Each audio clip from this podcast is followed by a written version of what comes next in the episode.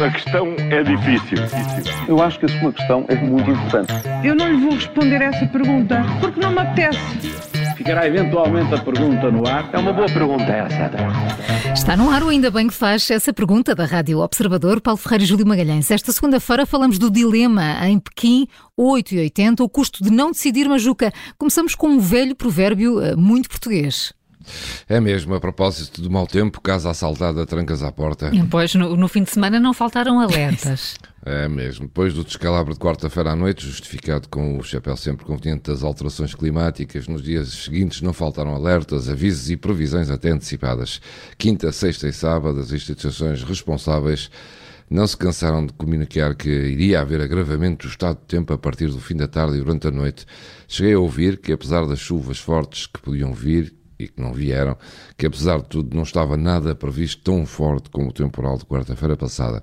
Ora, se recuarmos eh, nas conferências de imprensa e aos noticiários, onde se passou sempre a mensagem que a chuva forte daquela noite tinha sido inesperada e que tinha tudo a ver com as alterações climáticas. Fica sempre a dúvida como é que é possível prever que nos dias seguintes eh, eh, veremos, devemos ter chuva forte, mas nada igual àquela daquele dia.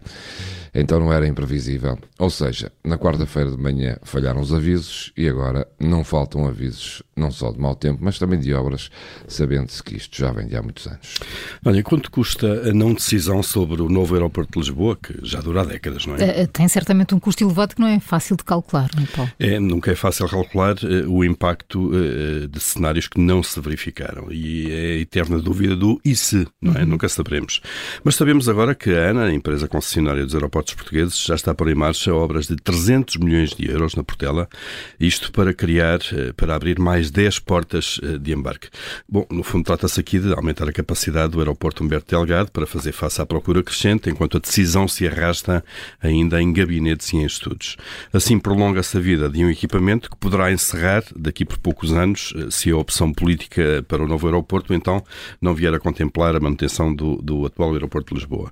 São recursos que se perdem, que podiam ser canalizados para outros investimentos na economia e, por outro lado, também se vai perdendo alguma procura de voos eh, para Portugal que poderiam receber, eh, que poderíamos receber por cá se houvesse condições.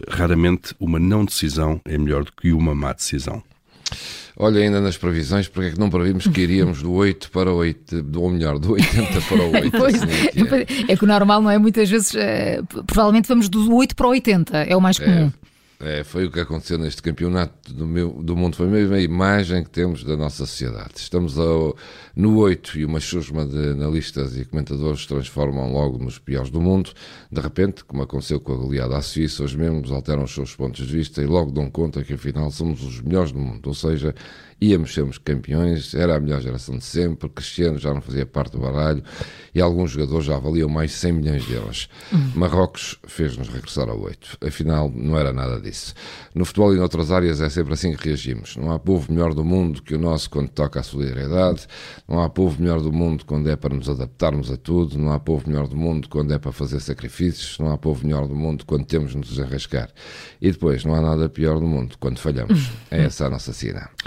Como é que a China vai sair do dilema em que se meteu no combate à pandemia? Não está nada fácil a gestão da Covid, não é? Entre, entre protestos e também entre um aumento no número de casos. É, é aquele clássico muito brasileiro, não é? Se ficar, uh, o bicho come, se correr, o bicho pega. e a política férrea eh, de Covid zero levou aos protestos uh, populares que foram muito fortes há, há, cerca de duas semanas, que rapidamente alastraram para uma contestação ao regime. Bom, para esvaziar estes protestos, as autoridades levantaram uma série de restrições que tinham em marcha de, de circulação de pessoas e agora o número de casos de contaminação está a lastrar rapidamente no país. Eh, os especialistas locais dizem que nestas circunstâncias, eh, por mais forte que sejam a prevenção e o controle, será difícil eh, cortar completamente a cadeia de transmissão. Portanto, temos aqui um prognóstico reservado no país onde tudo terá começado, mas onde o nível de vacinação e a eficácia das próprias vacinas são muito baixos. Paulo Ferreira e Júlio Magalhães com as perguntas que marcam a atualidade. Amanhã, a nova edição é sempre a seguir ao Jornal das Sete. A questão é difícil. Eu acho que a sua questão é muito importante. Eu não lhe vou responder essa pergunta porque não me apetece. Ficará eventualmente a pergunta no ar. É uma boa pergunta essa.